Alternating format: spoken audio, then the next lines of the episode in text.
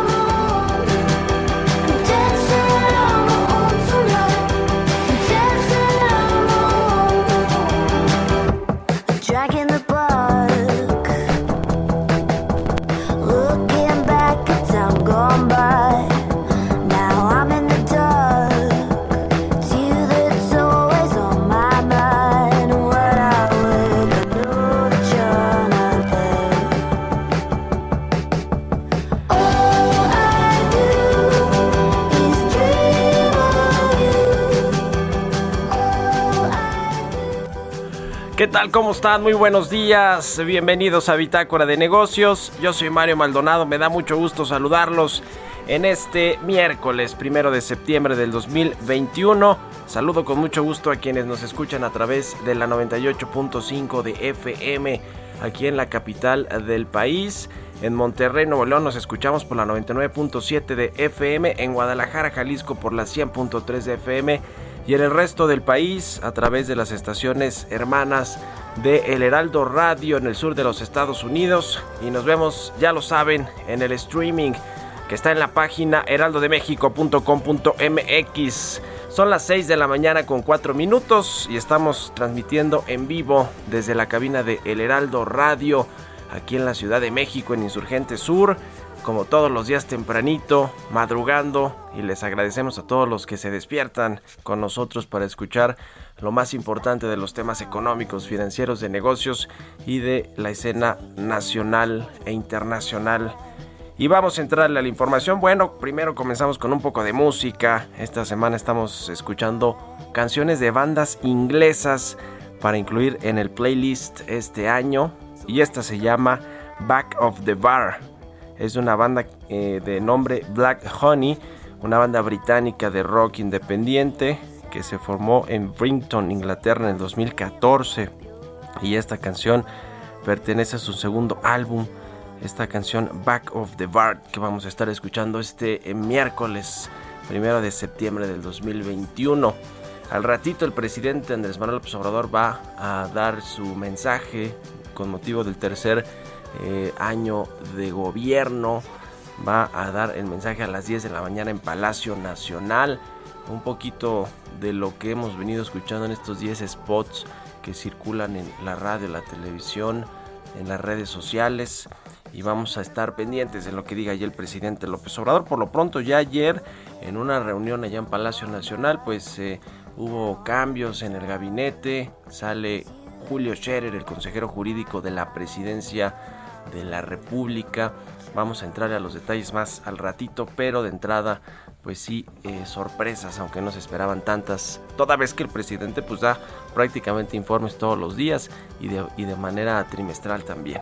Vamos a platicar con eh, el gobernador del Banco de México, Alejandro Díaz de León, sobre este informe trimestral del Banco Central del segundo cuarto del 2021 eh, mejora la perspectiva de crecimiento para la economía mexicana este año ligeramente, pero también aumenta, eso sí, considerablemente su expectativa de inflación para el cierre de este 2021. Hay varias presiones ahí en, los, eh, en la formación de precios de bienes y servicios en México. Le vamos a preguntar varias cosas al gobernador del Banco Central, como este tema de los derechos especiales de giro, las reservas internacionales, cómo están los mercados cambiarios, en fin, varios, varios temas que platicar con eh, Alejandro Díaz de León. Vamos a hablar también con Carlos Reyes, analista económico sobre las exportaciones mexicanas que sí se están recuperando esas con pues un poco más de fuerza que lo que sucede en el mercado interno pero es necesario que lleguen a más países. Hay que diversificar las exportaciones mexicanas que están concentradas en los Estados Unidos. Vamos a entrarle a ese tema. También vamos a hablar de eh, la morosidad en la banca que sigue con una tendencia a la baja en julio. Son reportes de la Comisión Nacional Bancaria y de Valores. Lo vamos a analizar con Mario Di Costanzo.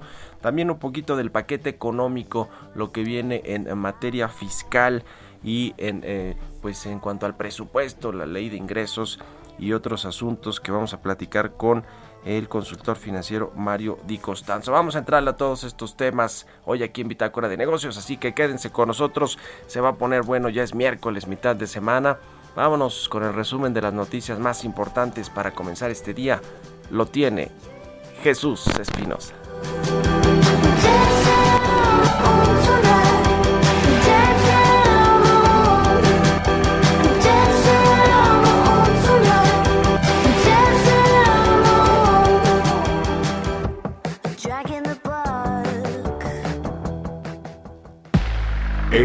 El Alicia Bárcena, secretaria ejecutiva de la Comisión Económica para América Latina y el Caribe, dijo que en apego a la legalidad, el gobierno de México puede utilizar los derechos especiales de giro a través de operaciones cambiarias con el Banco de México para así tener moneda extranjera y cumplir con las obligaciones que tiene en divisas. Las reservas internacionales del Banco de México alcanzaron un nuevo máximo histórico de 205.391 millones de dólares tras la incorporación de los derechos especiales de giro que otorgó el Fondo Monetario Internacional. También el Banco de México aumentó su expectativa de crecimiento para este año de 6 a 6.2%, con lo cual estimó que la recuperación de la economía se va a dar a más tardar en 2022. Para el próximo año el Banco Central mantuvo su perspectiva del Producto Interno Bruto en 3%, mientras que la Comisión Económica para América Latina y el Caribe mejoró su expectativa de crecimiento económico para México a 6.2% desde 5.8% pronosticado anteriormente. Octavio Romero Oropesa, director de Pemex, informó sobre el inicio del programa Gas Bienestar en la alcaldía Iztapalapa. Iztapalapa es el objetivo inicial de la primera etapa que tendrá por alcance las 16 alcaldías de la Ciudad de México. Para el arranque contamos con la siguiente infraestructura en Tula y Tepeji que nos permitirá la demanda inicial, es decir, cuatro llenaderas de andén con capacidad de llenado de entre 10.000 y 14.000 cilindros diarios. El gobierno de Canadá destacó que se pueden presentar implicaciones significativas en las cadenas de proveeduría de la industria automotriz y de autopartes de la región por la interpretación estadounidense de las reglas de origen para vehículos. Bitácora de negocios en El Heraldo Radio. El editorial.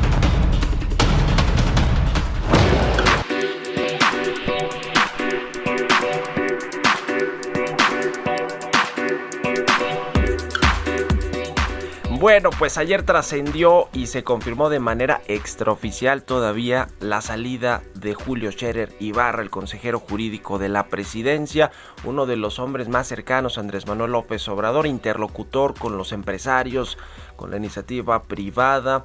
Eh, eh, pues otro interlocutor es Alfonso Romo, que parece que viene de regreso.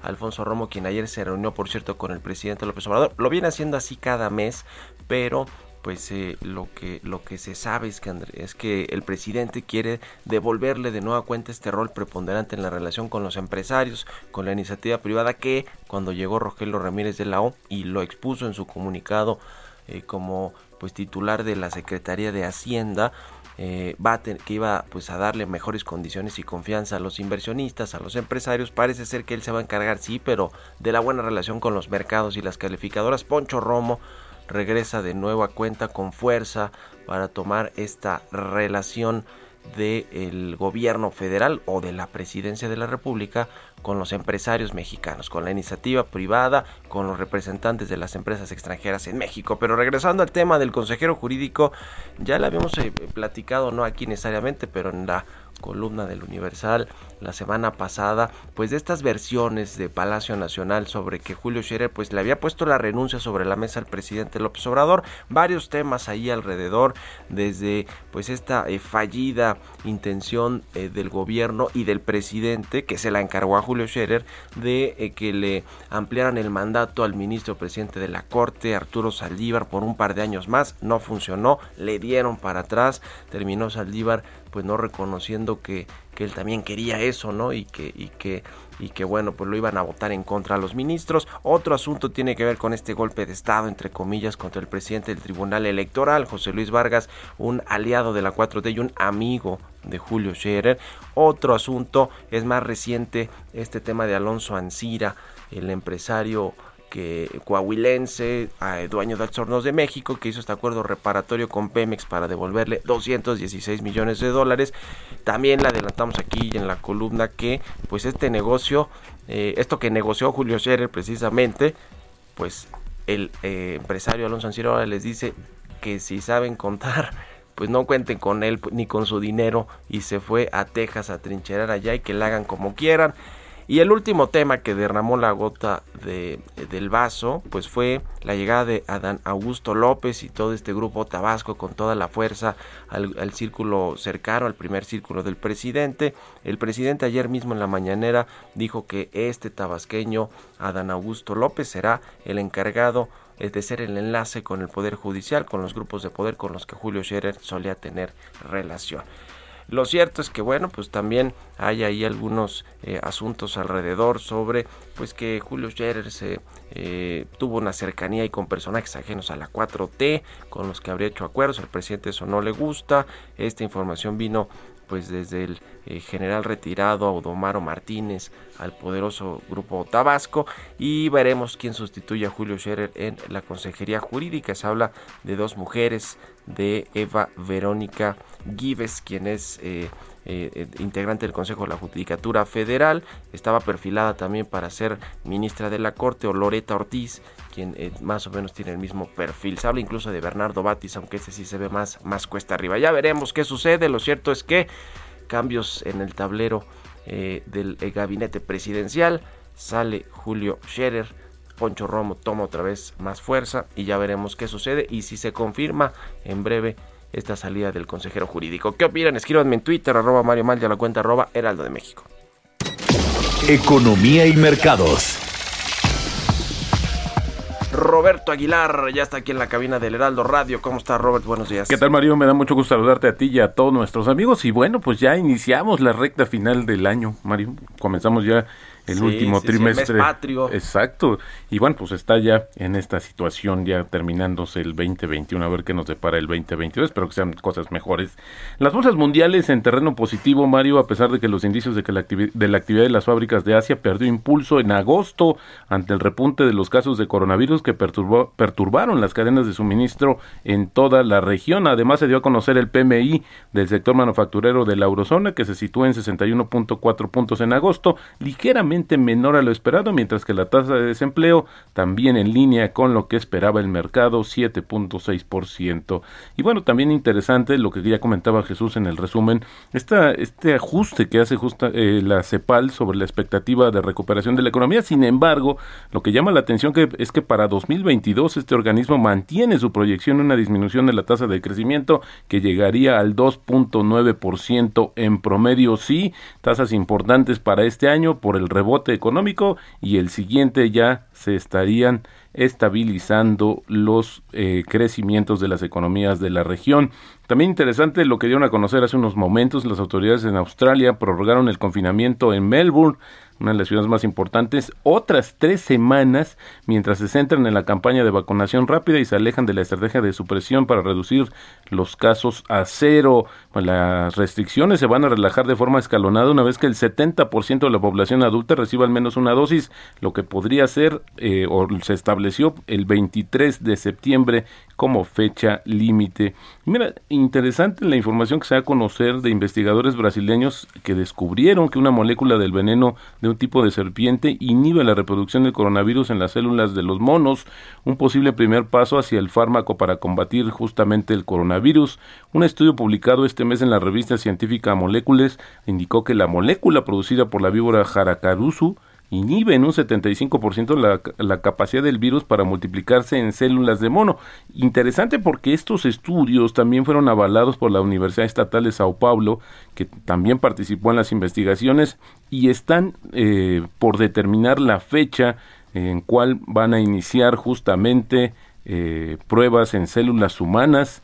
Eh, interesante que podría ser esta una de las soluciones. Lo que sí también hicieron un llamado a la población a que no vaya a cazar estas eh, pues estas eh, serpientes que están eh, ampliamente localizadas justamente en Brasil. Interesante también el tema de que Google extendió su política de retorno voluntario a las oficinas hasta enero del próximo año ante la incertidumbre causada por la pandemia en muchas partes del mundo. La compañía explicó que después del 10 de enero los países y las sedes deberían tomar decisiones sobre cuándo van a poner fin al trabajo voluntario desde casa en función de las condiciones locales. Hay que recordar que en las últimas semanas empresas como Amazon y Lyft retrasaron sus plazos de regreso a la oficina hasta 2022 para los trabajadores estadounidenses. Esto debido justamente a los niveles que ha alcanzado la pandemia y los contagios en Estados Unidos, que es el país que más contagios reporta hasta el momento. Un dato también que se dio a conocer, Mario, que vale la pena comentar, es que la confianza de los consumidores estadounidenses cayó en agosto a su nivel más bajo en los últimos seis meses, ya que la preocupación por el aumento de las infecciones del coronavirus y de la inflación, pues frenaron las perspectivas de la economía. Esta encuesta que realiza el Conference Board también mostró que los consumidores eran menos optimistas sobre el mercado laboral, laboral y se mostraban menos inclinados a comprar una vivienda y artículos de gran valor como autos y electrodomésticos importantes en los próximos seis meses. Aún así, un mayor número de consumidores planeó irse de vacaciones, lo que indica que está produciendo es una rotación del gasto desde los bienes a los servicios a medida que la actividad económica se normaliza tras las perturbaciones causadas justamente por la pandemia del coronavirus. Un dato también adicional, Mario, es que se dio a conocer en España que tú sabes la proporción que tienen eh, o la importancia que tiene justamente el turismo en aquel país que se está regresando. Hay buenos datos eh, sobre esta actividad justamente en España que se están dando a conocer justamente datos de un crecimiento de turistas que se disparó en julio, aunque todavía no alcanza los niveles de 2019. Interesante lo que sucede, te decía, con este sector tan importante. Y el tipo de cambio, Mario, está cotizando en esos momentos en 20.04,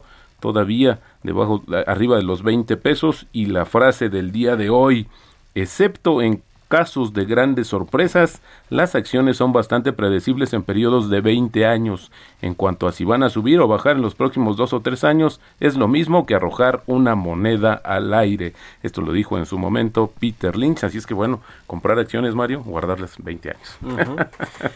Y la bolsa ayer, eh, mi querido Robert, por encima de los 53 mil puntos por primera vez, récord histórico el tipo de cambio al revés se deprecia frente al dólar, que es 1%, el Standard Poor's 500 con una ganancia de 3% en agosto, 7 meses al alza, pues muy revuelto todo el asunto financiero de los mercados, mi querido Robert. Todavía, y el tema, Mario, es cuánto tiempo nos va a soportar esta situación y si realmente hay fundamentales para, para explicar este incremento en la bolsa. Mientras en Estados Unidos tenemos más de 50 niveles récord, bueno, en la Bolsa Mexicana de Valores llevamos 4 pero bueno, pues no está mal. Vamos ahí empezando. Ahí está, gracias Robert. Al contrario, muy buenos días. Roberto Aguilar, síganlo en Twitter, Roberto AH, ratito en la televisión, en el canal 10, a partir de las 7. Vamos a otra cosa. Mario Maldonado en Bitácora de Negocios. Y como todos los miércoles, ahora vamos a platicar con Carlos Reyes, analista económico. Mi querido Carlos, ¿cómo estás? Muy buenos días. Mario Maldonado, muy buenos días. Saludo a ti y a todo nuestro auditorio. Bueno, oye, Mario, hace unos días el INEGI reportó que el valor de las exportaciones de mercancías mexicanas durante julio fue de 40, 40.887 millones de dólares, lo que sin duda pues es una buena noticia porque esto representa un aumento de 15.2% a tasa anual. No obstante, Mario, si analizamos a detalle estas cifras, notamos que el resultado pues no es tan bueno si observamos lo reportado en junio, eh, pues el, hubo un incremento de 29.12%, entonces quedamos lejos de ello, pero aún más quedamos lejos de lo reportado en mayo, cuando, fíjate Mario, el crecimiento fue de tres dígitos, fue de 125%. Entonces vale la pena analizar porque resulta obvio que las exportaciones pues siguen siendo un gran motor de la recuperación económica y en este caso pues llama la atención que el único sector que disminuyó sus ventas al exterior fue el sector automotriz, Mario, que resulta pues increíble porque este es el principal sector exportador de México. y es que mira, de las manufacturas, entre el 26 y el 28% de las exportaciones históricamente es de esta industria y hacia nuestro principal mercado, que es Estados Unidos, pues es alrededor del 24%. Pero este sector pues no es el único, hay otros sectores con gran potencial para seguir creciendo en este momento de recuperación y por eso también a ello me quería referir, eh, Mario, ya dando por entendido que el 88% de, las, de lo que exportamos es manufactura y bueno, lo lidera la industria automotriz, también podemos destacar, Mario, eh, algunas que son eh, tienen potencial también hacia futuro. Por ejemplo, la electrónica con muchos productos de consumo como pantallas, telefonía celular y computación, la llamada línea blanca, la industria alimenticia, por ejemplo, y bueno, qué decir de la industria minera y la industria química. ¿Qué se necesita entonces, Mario, a partir de esta información que dio el INEGI? Bueno, pues una tarea pendiente de por lo menos hace 20 años. Es una política industrial que permita darle mayor valor agregado a las exportaciones de manufacturas, necesariamente se requiere sustituir la importación incrementando la productividad y el valor agregado. Y es que hace falta, Mario, una política que fomente la eliminación eh, o la reducción de las importaciones para la exportación, porque de lo que importa México, casi el 80% son productos intermedios, es decir, que se utilizan para fabricar productos que después se exportan. Sin duda, eh, eh, otro tema pendiente, Mario, es que México tiene 13 acuerdos de libre comercio con 50 países, pero el, el 81% de lo que exportamos va pues solo a un país que es Estados Unidos y si consideramos ya lo que le vendemos a Canadá, entonces el 84% de todo lo que vendemos al exterior va al mercado del TEMEC de todo lo que compra, por ejemplo, Centroamérica, solamente le compra a México entre el 8 y el 10%, esto dependiendo de cada país. Entonces, bueno, tenemos ahí una gran oportunidad que quizá, Mario, pues no hemos atacado debidamente. Se debe buscar mecanismos para diversificar las exportaciones, por ejemplo, en mercados como Centroamérica, Sudamérica y también aprovechar acuerdos como el de la Unión Europea y Japón que se han descuidado y nos hemos centrado pues básicamente en Estados Unidos, Mario.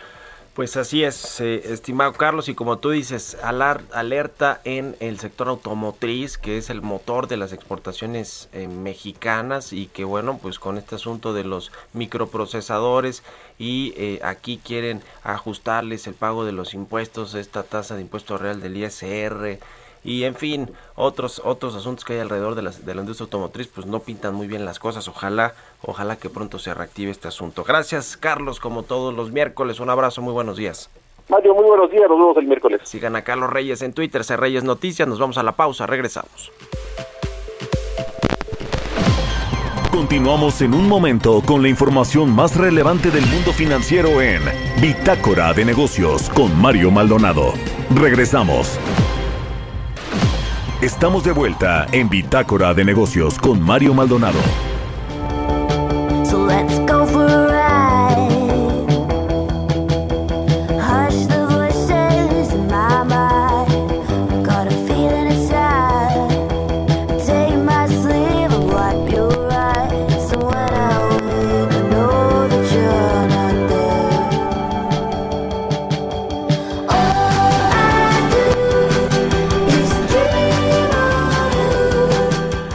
Estamos de regreso aquí en Bitácora de Negocios. Son las 6 de la mañana con 30 minutos tiempo del centro de México. Vamos con la segunda hora de programa y estamos escuchando esta canción de Black Honey con la segunda media hora, dije, con la segunda hora. Ah, bueno, eso es en televisión, perdón.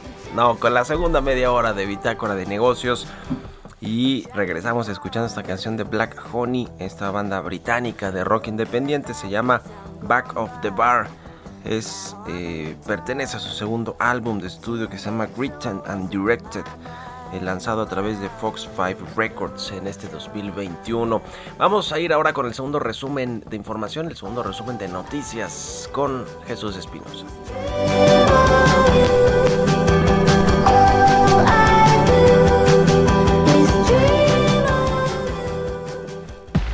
El resumen. Claudia Sheinbaum, jefa de gobierno de la Ciudad de México, informó que esta semana iniciarán los primeros trabajos para comenzar la reconstrucción de la línea 12 del sistema de transporte colectivo Metro. En esta semana inicia ya topografías y muchos otros estudios adicionales que se tienen que hacer para iniciar ya la reconstrucción de la línea 12 eh, de una manera en que quede totalmente segura para los usuarios. La Comisión Federal de Competencia Económica pidió a la Cámara de Diputados ajustar la reforma a la ley reglamentaria del servicio ferroviario para impulsar otras mejoras en dicho transporte como sería la reducción de tarifas a los usuarios. La Asociación Mexicana de Instituciones de Seguros informó que el sector asegurador registró un crecimiento anual de 6.4% al segundo trimestre del año. Su directora general Norma Alicia Rosa señaló que durante el periodo el monto de las primas contratadas fue de 335.718 millones de pesos. De acuerdo con datos del Banco de México, el crédito de la banca comercial a los negocios de preparación de alimentos y bebidas ligó ya 26 meses consecutivos de reducciones. La cartera total del crédito otorgado por la banca comercial a estos negocios se ubicó en 1.673 millones de pesos, una reducción anual de 5.6%. La inversión para conectar dos líneas de Mexibus con el Aeropuerto Internacional Felipe Ángeles en Santa Lucía asciende a 1.100 millones de pesos, de acuerdo con Luis Limón, secretario de Movilidad del Estado de México. En sesión extraordinaria por unanimidad de votos, la Comisión Reguladora de Energía le negó a la empresa Saturno Solar en tres municipios de Hidalgo la posibilidad de generar energía eléctrica. Entrevista. Y vamos a platicar con el gobernador del Banco de México, Alejandro Díaz de León, a quien siempre le agradecemos mucho que nos tome la llamada. Gobernador, ¿qué tal? Muy buenos días. ¿Qué tal, Mario? Un gusto estar contigo y con tu audiencia. Pues eh, se presentó ayer este reporte trimestral que publica el Banco de México del segundo cuarto de este 2021 y hay, creo yo, pues buenas y malas. La buena es que espera el Banco de México un aumento de la economía mexicana para este 2021 mayor al que se tenía el trimestre pasado a un 6.2%, pero hay presiones inflacionarias, también se aumentó esta expectativa de inflación, gobernador. Sí, Mario, como tú comentas, eh, con la información disponible sobre actividad económica eh, y dada eh, las perspectivas que se tienen, si bien no, no está exenta de retos y riesgos como el contagio por esta variante Delta, en fin, la, la falta de suministro que ha sido especialmente eh, marcada eh, en la eh, producción de automóviles eh, por los el tema de los semiconductores, pero a pesar de todo ello, eh, dado eh, que el crecimiento en el segundo trimestre fue ligeramente superior al que se tenía previsto y la información más oportuna, permite revisar el escenario de crecimiento de 6% para el año a uno de 6.2% y mantenemos el de 3% en el escenario central para el año siguiente. Eh, y como tú comentas, este, esta reactivación económica eh, ha tenido lugar eh, en una situación en la que muchas de las empresas han visto afectadas el suministro de muchos bienes indispensables para su producción y ha habido escasez de productos y presiones de precios. En particular, eh, destacamos a lo largo del informe que en todo el mundo se han presentado estas presiones de precios, especialmente en las mercancías eh, y en muchas materias primas, incluyendo las energéticas, y que esto se ha convertido en un factor eh, de presión a los precios a nivel mundial. Y eh, destacamos que si bien consideramos que son transitorias estas presiones eh, de precios, sí creemos que el riesgo para la formación de precios es eh, importante y por ello las acciones que se han tomado en las últimas dos decisiones de política monetaria y el pronóstico de inflación que es, eh, es igual al que dimos a conocer el, eh, en la decisión de política monetaria hace un par de semanas. Gobernador Alejandro Díaz de León, pues también comienzan a normalizarse eh, eh, la, las tasas de interés, eh, o por lo menos eso dijo recientemente el presidente de la Reserva Federal de los Estados Unidos, Jerome Powell. eh, pues se habla de que más pronto de lo que se esperaba va a comenzar esta pues normalización de tasas de interés y los bancos centrales del mundo pues se fijan mucho en lo que hace la Fed en, en cuestión de Banco de México, qué tanto cambia la perspectiva que se tenía pues hace unas semanas quizás sobre la política monetaria. Bueno, en, como tú comentas, las economías avanzadas han eh, empezado a, pues, reflexionar sobre su, su postura, eh, han tenido un aumento en la inflación eh, mayor al que ellos anticipaban, en particular la inflación del índice de precios al consumidor en Estados Unidos es de 5.4%. Eh, y eh, era clara, es claramente superior a lo, a lo previsto. Ahora, sí es importante destacar que las economías avanzadas tienen un margen de maniobra tanto en política fiscal, y esto lo vimos sobre todo el año pasado y a principios de este año, con una capacidad de gasto muy superior a la, las economías emergentes, y también en política monetaria. Llevan eh, pues prácticamente 20 años con eh, la inflación por debajo de sus metas, eh, y han, han tenido tanto las expectativas de inflación como la formación de precios pues muy anclada inclusive por debajo de sus metas de inflación. No es este el caso en las economías emergentes, por eso en las economías emergentes hemos visto que ya un número cada vez más amplio de bancos centrales, eh, el más reciente el Banco de Chile, han estado incrementando esa eh, postura de política monetaria eh, y reflejando que esas presiones inflacionarias, eh, si bien transitorias, pueden ser un riesgo para eh, las expectativas de inflación. El, tema de la inflación en México, gobernador, que vaya, eso, eso nos afecta a todos los mexicanos, el aumento generalizado de los precios de bienes y servicios, esta expectativa que aumenta del 4.8% anual a 5.7% para este año eh, y que llegue al, rango objetivo de Banco de México hasta el 2023. De, ¿qué, ¿qué, nos dice? Porque hemos escuchado eh, o leído pues en las minutas del Banco de México a algunos integrantes de la Junta decir que es transitoria, que, que quizá pues se va a ir ajustando más rápido de lo que eh, sucede en otros países, pero quizá no estamos viendo ese escenario. ¿Qué tanto está afectando la inflación también a la actividad económica y a las expectativas de crecimiento? Bueno, eh, yo, yo, creo que empezaré destacando que si bien eh, estos incrementos y estos choques por la propia naturaleza y, y, conviene identificar cuál es el origen de, de estas presiones de precios para ver eh, qué tan transitoria o no pueden ser. Muchas empresas el año pasado, eh, para poder hacer frente a, la pandemia, tuvieron que achicarse, reducir sus costos, reducir sus inventarios, inclusive personal en algunas de ellas. Y cuando de repente en este año hay una expansión de gasto muy importante, sobre todo en Estados Unidos y en las economías avanzadas, pues no se dan abasto para poder incrementar su producción y no tienen suficientes inventarios. Y muchos de los suministros que se producen en otros lugares no están tampoco en condiciones de poder eh, reactivar la producción de manera ágil.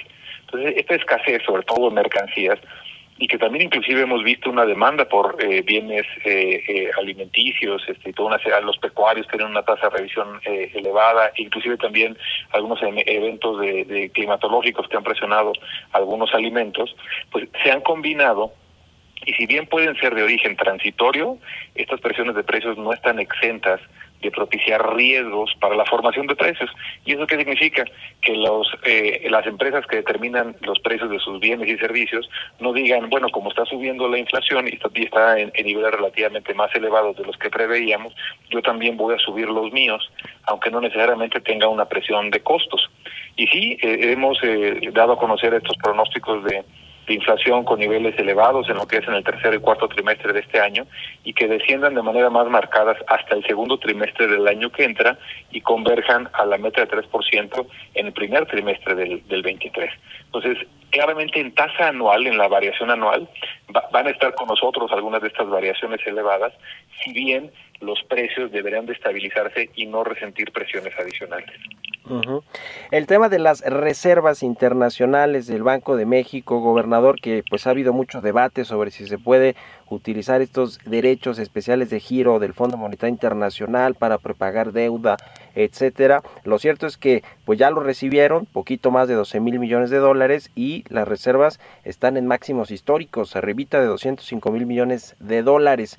Eh, ¿Qué significa esto para pues, la estabilidad macroeconómica del sistema financiero? Y también pues entrarle y preguntarle sobre este tema de los derechos especiales de giro y, la intención que tiene el gobierno de usarlos para pagar deuda. Bueno, en, primer lugar, eh, inclusive en este informe trimestral eh, incluimos un, un recuadro, el cuadro 2, donde se hace eh, pues cierto eh, detalle en qué son los eh, derechos especiales de giro, eh, cuáles han sido en el pasado las rondas de asignación, eh, cuál ha sido un poco el rol que México ha tenido. Y también se destaca tanto el monto de esta asignación como también los posibles usos. Y, y aquí es, es muy importante la reflexión que tú planteas. Bueno, están aumentando las reservas internacionales por esta asignación del Fondo Monetario. La primera pregunta es, eh, ¿cuál es el nivel que, que puede ser más conveniente de estas reservas internacionales? En general tenemos un nivel de reservas suficientes. Esta ampliación en la disponibilidad de liquidez en moneda extranjera a través de los DEX, eh, pues sí ofrece la posibilidad de hacer una reflexión y decir cuál es el, el uso más eh, apropiado para esa liquidez adicional en moneda extranjera. En ese sentido, la ley es muy clara en cuanto al, al, perímetro y las formas o los caminos bajo los cuales se pueden utilizar no solo los DEX, sino cualquier otro origen o, componente de la reserva internacional. Y en ese sentido, eh, uno de los eh, fines muy claros con la ley del Banco de México es que las reservas de activos internacionales son para contribuir a mantener el poder adquisitiativo del peso mexicano, ayudando a compensar desbalances entre ingresos y egresos en moneda extranjera. Y eso significa, e históricamente ha, ha, ha implicado, que el gobierno federal puede tener acceso a las reservas internacionales a través de, de la compra o también nos venden eh, uh -huh. divisas, la compra-venda a, a, precios de mercado. Uh -huh. Pues ahí está, veremos cómo, cómo eh, pues reacciona un poco el gobierno federal con esta solicitud que tendría que hacer para, para echar mano de estos recursos que llegaron del Fondo Monetario Internacional. Dos últimas preguntas rápidas, gobernador. Una es el tipo de cambio, que siempre pues es eh, un, uniones de política monetaria. El peso mexicano acumuló una depreciación de 0.93% frente al dólar en agosto y bueno, pues es una de las bajas más pronunciadas desde febrero de este año. No tenemos una depreciación de este nivel, gobernador que están viendo en el Banco Central sobre el, tipo de cambio, el mercado cambiario en México. Eh, empezaría diciendo que el peso mexicano eh, ha destacado respecto de una canasta de, monedas de países emergentes por tener eh, una, una, una, mayor estabilidad eh, en el tipo de cambio.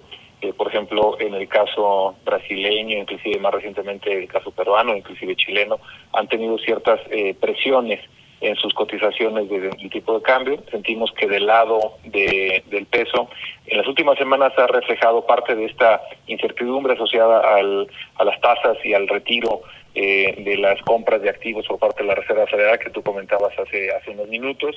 Eh, esos son eh, factores que usualmente tienden a dar eh, lugar a una recomposición de portafolio y ajustes o posibles eh, eh, salidas de inversiones en, en, pesos, así que usualmente el tipo de cambio lo, refleja, pero yo diría que ha sido un ajuste ordenado hasta el momento. Y por último, gobernador, quiero preguntarle sobre, digamos, una, una reflexión, un comentario general sobre pues el paquete económico que se va a entregar el 8 de septiembre a la Cámara de Diputados por parte de la Secretaría de Hacienda. Sé que el Banco de México le toca la política monetaria, no la política financiera o económica, en, en, eh, fiscal y demás, pero, pero una reflexión sobre todo pues por el entorno de recuperación y los nubarrones que hay en, en, el, en el eh, contexto económico global, gobernador. Sí, un poco, eh, y, y, más hablando de un marco eh, general, yo creo que a México le ha funcionado bien el tener eh, un marco macroeconómico sólido, que tiene tres componentes, política fiscal eh, sostenible,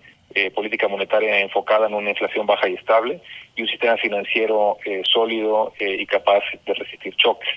Estos tres elementos han contribuido, contribuido a que de bajas que comparan eh, favorablemente contra otras economías emergentes, especialmente en los últimos meses. Eh, así que confiamos en que el, paquete y sus objetivos mantengan esta eh, estabilidad eh, macroeconómica que ha servido para poder hacer frente a esta situación tan adversa asociada a la pandemia y tener una recuperación que va en curso en este año. Muy bien, pues ahí está. Le agradezco mucho, como siempre, gobernador Alejandro Díaz de León, la entrevista y muy buenos días. Siempre un gusto, Mario. Hasta luego. Hasta luego. saludarte. ¿Aún no te inscribes al reto Actinver? ¿Qué esperas? Aprovecha la oportunidad de aprender y comenzar a practicar en un simulador que recrea los movimientos de la bolsa. Inscríbete antes del 3 de octubre y compite para ganar hasta 500 mil pesos. Retoactinver.com. El verdadero reto es tuyo. Historias empresariales.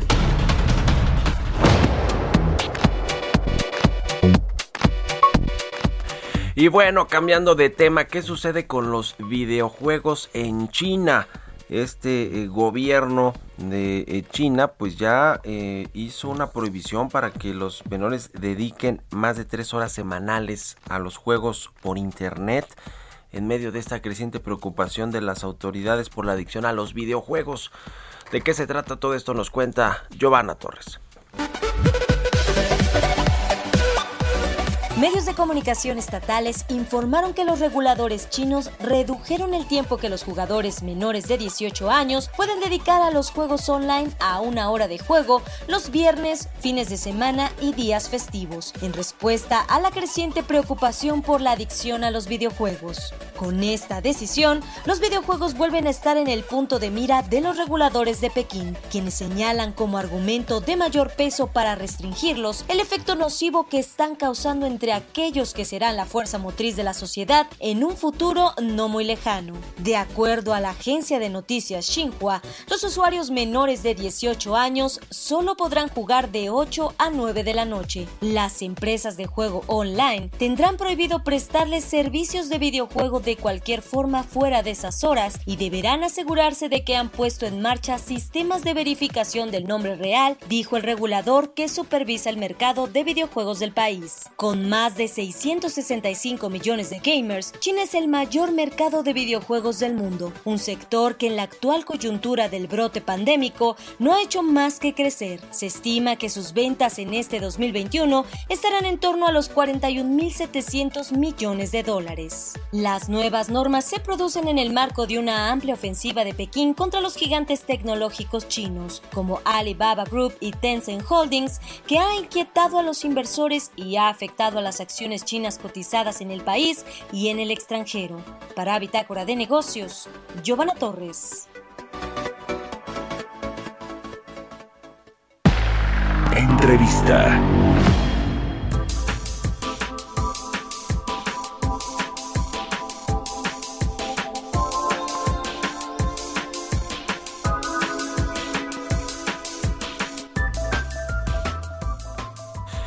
Bueno, vamos a hablar ahora del sector financiero, o seguir hablando del sector financiero en lo que tiene que ver con la morosidad de estos índices de eh, morosidad de la banca mexicana que pues vienen a la baja de acuerdo con estos datos de la Comisión Nacional Bancaria y de Valores al mes eh, de eh, julio viene a la baja y pues esto nos habla de que pues se mantendrá sólido el sistema financiero, los bancos y estos índices de capitalización altísimos que dice pues el eh, propio exsecretario de Hacienda. Se acuerda cuando eh, eh, el señor Arturo Herrera decía que los bancos tenían casi casi que exceso de liquidez y que no estaban prestando a tasas a tasas eh, baratas pues para que se reactivara el crédito. En fin, vamos a platicar todo esto con Mario Di Costanzo, consultor financiero, a quien me da mucho gusto saludar. ¿Cómo estás, Tocayo? Muy buenos días.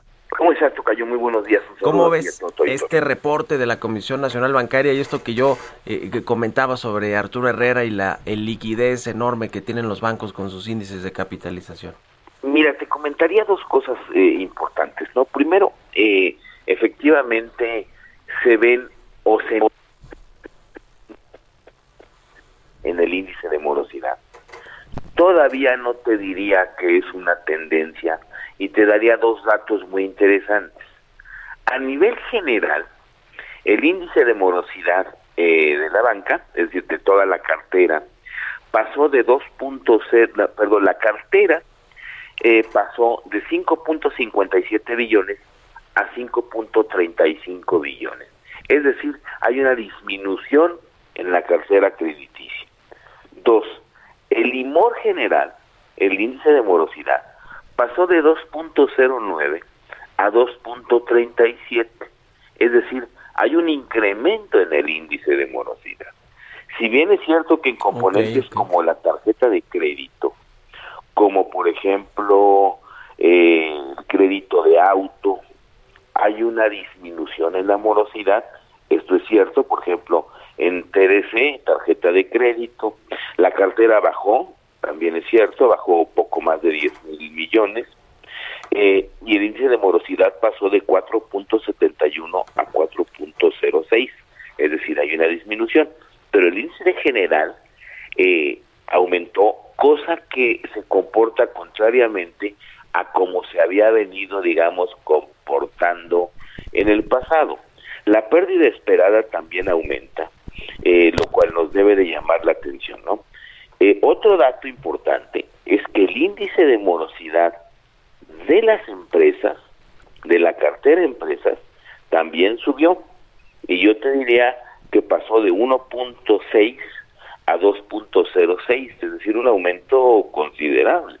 Y la cartera crediticia a empresas cayó de 2.86 a 2.56 con un aumento en la pérdida esperada, lo cual también no es un indicador halagüeño porque esto quiere decir que son las empresas las que están eh, o mantienen estos problemas o crecimiento en su cartera vencida. Otro dato que me llamó mucho la atención de la bancaria o del reporte de la bancaria es la cartera de nómina, de créditos de nómina. La cartera de créditos de nómina que se había mantenido más o menos constante, incluso a pesar de la crisis, pasó, eh, hay un aumento en la cartera de nómina de 258 mil millones a 265 mil millones la cartera, pero el índice de morosidad aumenta, pasa de 2.35 en julio del año pasado a 2.47 en julio del presente año. ¿Cómo incrementas una cartera vencida en créditos de nómina? Pues solamente que pierdas el trabajo.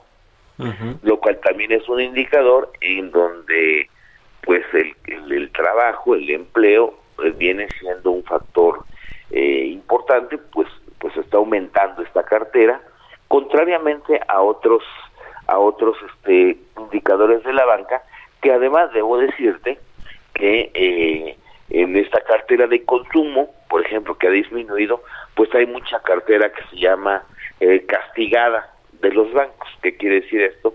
Pues que los bancos sí han quebrantado alguna parte de esta cartera de consumo este y eh, sale, digamos, del tratamiento de cartera vencida, entonces se ven mejor los números. Entonces, así te diría que si bien es cierto que los índices o que algunos muestran una disminución en la morosidad, hoy no te podría decir que ya es una tendencia observada, ¿no? Eh, ojalá y estos números se sigan manteniendo y estos indicadores eh, eh, que acabamos de mencionar, pues también muestran una disminución en cuanto a la morosidad, pero yo te diría que todavía no podemos cantar victoria ni los bancos que, pueden cantar, cantar victoria. Lo que es un hecho también es que eh, sí, el crédito, digamos, no está respondiendo como se quisiera. Y vaya, yo entiendo que eh, pues la banca eh, también está ante una disyuntiva, ¿no? Si prestar o refinanciar a una empresa, digamos, que está en problemas de pago, pero que es aquí junto con el gobierno cuando se tendrían que tener estos programas o mantener estos programas pues para que sigan eh, fluyendo el crédito a empresas. ¿no? Ahí está la de desarrollo para... Sí, nos, nos agarra aquí la guillotina. Vamos a, retomar la comunicación para entrar el paquete económico, al fin que ya tenemos, eh, todavía tenemos unos poquitos de días. Te agradezco mucho la entrevista y muy buenos días. Muy buenos días, eh, Tocayo. Hasta luego. Buenos días, Y gracias a todos ustedes por habernos acompañado este miércoles aquí en Bitácora de Negocios. Se quedan con Sergio Lupita, nos vamos a la televisión y nos escuchamos mañana aquí tempranito a las 6. Muy buenos días. Esto fue Bitácora de Negocios con Mario Maldonado, donde la H suena y ahora también se escucha una estación de Heraldo Media Group. Hey, it's Danny Pellegrino from Everything Iconic. Ready to upgrade your style game without blowing your budget? Check out Quince. They've got all the good stuff shirts and polos, activewear, and fine leather goods, all at 50 to 80% less than other high end brands. And the best part? They're all about safe, ethical, and responsible manufacturing. Get that luxury vibe without the luxury price tag. Hit up quince.com slash upgrade for free shipping and 365 day returns on your next order. That's quince.com slash upgrade.